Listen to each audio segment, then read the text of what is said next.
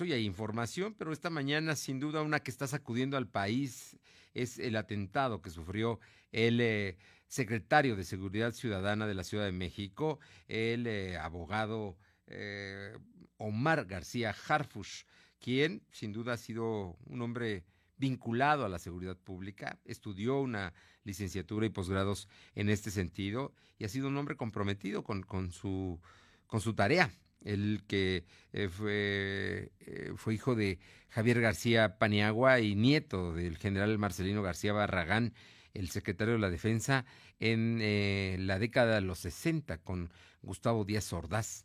De aquellos años, de aquella estirpe de jaliscienses, viene él y él es hijo además de la actriz María Sorté que seguramente usted conoce. Pero la de hoy no fue una mañana convencional para los vecinos y trabajadores en las lomas de Chapultepec. Desde que se escucharon los primeros impactos a partir de las 6.30 de la madrugada, los chats vecinales de seguridad se llenaron con cuestionamientos sobre cuál era la razón de que en uno de los barrios con mayor nivel socioeconómico de la Ciudad de México y del país se viviera una balacera. Hasta después de una media hora se enteraron que el motivo era el atentado en contra del secretario de Seguridad Ciudadana de la Ciudad de México, Omar García. Harfush, a las 6.34, un ruido rarísimo, como si estuvieras en una lavadora, y tiros y tiros y tiros que no acababan, eh, uno tras otro. De repente como que se callaron y empezaron a sonar patrullas. Nadie sabía nada. Lo único que nos contestaban los policías es que estaban las patrullas en el lugar contó una vecina de Lomas que habita cerca de la zona del atentado. El ataque contra el jefe de la policía capitalina se dio sobre Paseo de la Reforma al cruce con la avenida Monte Blanco. Sin embargo, los vecinos empezaron a escuchar el movimiento de patrullas en diversos puntos de la colonia. Se nota que empezó a haber una persecución. Las patrullas iban arriba y abajo. Un vecino sí llegó a decir, está en Prado Sur, persiguiendo una suburban blanca. Esto parecía la guerra. Los vecinos escribían, ahora están en Líbano, ahora en Atos. Se ah, nota que sí fue una gran persecución, indicó una vecina. El intercambio de los tiros tuvo una duración de aproximadamente cinco minutos, mientras que el movimiento de patrullas y ambulancias duró alrededor de 20 minutos. Al igual que los residentes de Lomas de Chapultepec, vendedores ambulantes y trabajadores de limpia también vivieron momentos de miedo. Todo esto todo esto para asesinar a un funcionario que ha combatido el crimen. Y un funcionario que está herido con tres balas y con esquirlas y que está en un hospital en la Ciudad de México, hospital que está resguardado, por la policía y por el ejército, un lugar desde donde él ha enviado mensajes y ha identificado al cartel Jalisco Nueva Generación como los autores del cobarde atentado, un atentado en el cual se utilizaron armas de grueso calibre. Está usted hablando de una Barrett de 50 milímetros. Eh, son balas que pueden atravesar una pared, que pueden atravesar los blindajes. Y afortunadamente él no murió. Fallecieron dos de sus escoltas y también una persona, una comerciante, que cruzaba por ahí, iba a vender comida al metro de Chapultepec y, ahí, ahí le agarró el, la balacera. Hoy, esta tarde, le son las dos de la tarde con cinco minutos y le he, pedido a mi entrañable amigo, el criminólogo, el doctor, investigador de temas vinculados con la seguridad pública, el doctor Mauricio Saldaña, fundador del portal Rix Gnosis, especializado en inteligencia y narcotráfico, que pudiéramos platicar esta tarde, Mauricio, sobre este tema que no es simplemente una balacera, ya grave de por sí, ya eh, tremendo mensaje, sino que hay muchas cosas detrás de todo esto y, y, ponen verdaderamente al Estado mexicano contra la pared, creo yo. Muy buenas tardes y muchísimas gracias, Mauricio. Gracias a ti, Fernando. Buenas tardes. Un saludo para tu auditorio.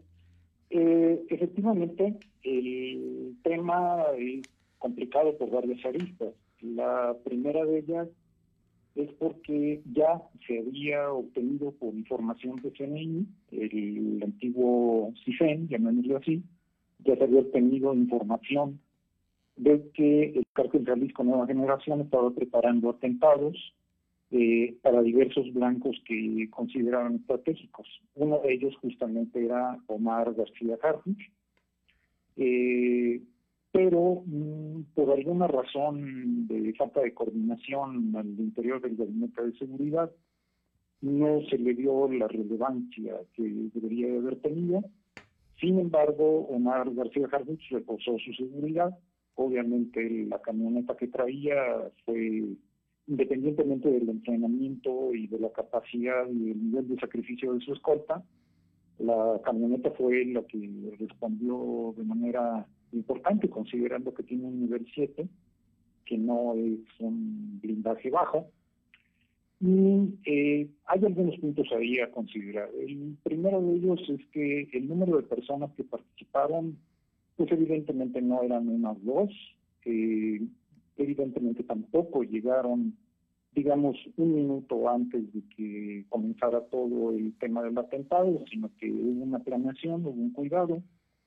Y una de las cosas más importantes es que para un objetivo de alto nivel, como es el caso de García Harbuch, indudablemente se tuvo que haber manejado un mecanismo de inteligencia por parte del grupo criminal a efecto de establecer los potenciales recorridos que hiciera todas las mañanas con su comitiva y establecer el lugar en el, que podría ser eh, más probable el que lograran su cometido. Es decir, no es un tema de que se lo encontraron por casualidad, no es un tema de calentura criminal, hay un trabajo cuidadoso de preparación para poder hacer un atentado del nivel de este. Otro punto que quisiera yo considerar es que las armas, como ya lo habías comentado tú, no eran de calibre pequeño, de hecho son nuevas, la mayor parte de ellas. Eh, prácticamente el Barrett, el calibre 50 que dejan abandonado en la camioneta, es, está en perfectas condiciones, es completamente nuevo. Y eh, el número de personas que participan nos habla de que hay un conocimiento profundo del terreno y que no era, como se ha manejado en algunos medios de comunicación, que llegan a un grupo de sicarios desde Jalisco y que eh, organizan el atentado y se acabó. Evidentemente hay un socio local que es el que realiza el trabajo de inteligencia y este, en mi opinión, no podría ser otro con más capacidad y con mayor inteligencia que el cártel de Tepito en la Ciudad de México. Digamos que hay asociaciones, hay vínculos eh, subterráneos entre los grupos criminales. Sin duda alguna. La Ciudad de México en este momento tiene eh, un problema. Eh, ella ha estado manejando desde la época del jefe de gobierno Mancera de cuáles grupos de delincuencia organizada estaban intentando entrar eh, en tiendas de cártel a la Ciudad de México. En este momento eh, tenemos varios jugadores en la Ciudad de México, por supuesto, mm, compitiendo en grupos específicos en términos territoriales. Eh, por supuesto, el cártel Jalisco Nueva Generación, que en el caso concreto de la Ciudad de México está dirigido o manejado por Omar Ramsey, y la gran pregunta, obviamente, a nivel nacional es si todavía Nemesio Ceguera está en capacidad de seguirlo dirigiendo. Yo creo que no, por motivos de salud. Entonces estaríamos hablando que a nivel nacional, Audías Flores Silva, el jardinero, es quien tiene el cargo, vamos a decir, de interino. Eh, Jalisco es entonces la primera organización que está tratando de entrar con todo a la Ciudad de México, asociado con el cártel de Tepito. El segundo grupo sería la familia michoacana, que manejan los hermanos Pablo Lascuaga. El tercero, los caballeros templarios, que en la Ciudad de México maneja Rodolfo Maldonado. Guerreros Unidos, que eh, todo el mundo lo ubica por el tema de los 43 estudiantes en Chinapa, que maneja Ángel Casarrubio. El cártel de Sinaloa, eh, que a nivel nacional pues son los hijos de Joaquín Guzmán, Ismael Zambada quienes lo dirigen, y un grupo del que se habla poco, pero que tiene una enorme presencia en la Ciudad de México, que es la organización del Plan eh, Mauricio Saldaña, estamos eh, platicando con el doctor Mauricio Saldaña, un investigador, eh, fundador del portal Risk Gnosis, especializado en inteligencia y narcotráfico. Pero te, pregunto, Mauricio, este es un reto al Estado mexicano, de, del parte del, crimen organizado. Ellos, por lo que vimos hoy, sí disparan balas, no abrazos. Claro. Eh, Yo creo que en el caso específico de García Harfuch, eh, estaba cantado porque él ha trabajado todo el tiempo contra la delincuencia organizada. No es precisamente eh, un, un, burócrata, vamos a decirlo de esa manera. Estuvo en la Agencia de Investigación Criminal. Hay que recordar que él hizo la captura eh, de un personaje extremadamente importante que fue Damaso López Núñez, el licenciado, que fue líder del cártel de Sinaloa, que finalmente fue extraditado a Estados Unidos y que después declaró en Nueva York en el juicio contra Joaquín Guzmán. También hay que entender que García Harfuch no solamente se ha metido con los cárteles, él coordinó la captura de Javier Duarte en Guatemala y de Roberto Borge en Panamá. Entonces, eh, digamos que tiene él, él como funcionario y como policía, pues tiene varios frentes. Por lo que se refiere al Estado mexicano, mmm, se habla de que Marcelo Ebrard era otro objetivo. Otro objetivo, de los amenazados. Cuatro amenazados, según leí. Que, bueno, obviamente desde el punto de vista criminológico, tendría mayor peso y lógica el que atentaran contra García Harfuch que contra Marcelo Ebrard, porque García Harfuch pues, es el ícono de los policías comprometidos en serio en la Ciudad de México. Pero Marcelo Ebrard es la inteligencia del el gabinete de López Obrador. Sí, eh, yo lo que he visto es que eh, con este lío que tenemos de que si se desaparece o no se desaparece la Guardia Nacional, si tiene el control o no lo tiene eh, la Secretaría de la Defensa Nacional, el papel que se ha manejado ralentizando, disminuyendo, minimizando la participación de la Marina en estos temas.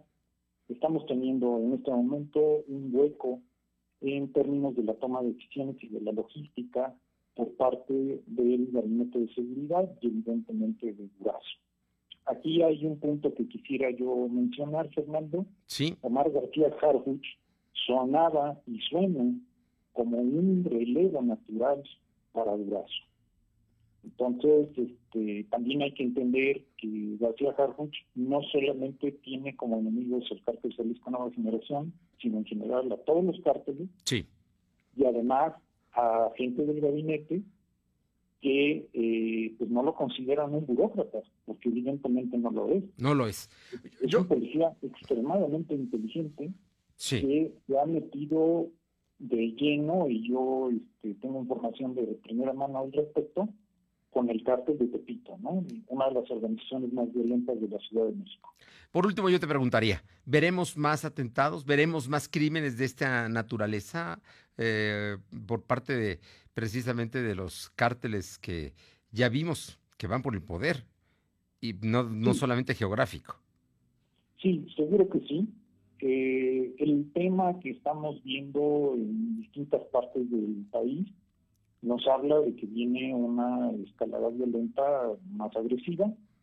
Eh, ¿Dónde podría darse? Bueno, en el caso específico de la Ciudad de México, hay que ubicar que el cártel de Tepito en este momento no tiene un liderazgo fuerte. El último liderazgo fuerte que tuvo fue el de Óscar Andrés Flores, el Lunares, que fue detenido el 31 de enero de 2020. Y sus enemigos, el grupo Antiunión, de Jorge Flores el Torta, pues fue también detenido en mayo de 2019, mm, lo cual podría permitirnos especular que tal vez Jalisco quiera aprovechar y hacer una fusión entre estas organizaciones para tener más rápido el control en la Ciudad de México. Pues, eh, en, el sí. Eh, en el caso concreto de, de Yepes, el Marro, en, Guanajuato, sin lugar a dudas vamos a ver episodios de mayor violencia, considerando que eh, no solamente hay una guerra contra el Estado mexicano, sino también contra el cártel de Jalisco Nueva Generación. Pues, doctor Mauricio Saldaña, fundador del portal Risk Gnosis, especializado en inteligencia y narcotráfico, investigador. Muchísimas gracias por estos minutos y si usted quiere leerlo a través de en www.lodoy.com.mx puede encontrar en este momento un artículo precisamente que se refiere a lo que hoy sucedió. Doctor Saldaña, como siempre un gusto y te mando un fuerte abrazo. Muchas gracias, Fernando. Buenas tardes y un saludo para todo el. Muchísimas gracias. Buenas tardes.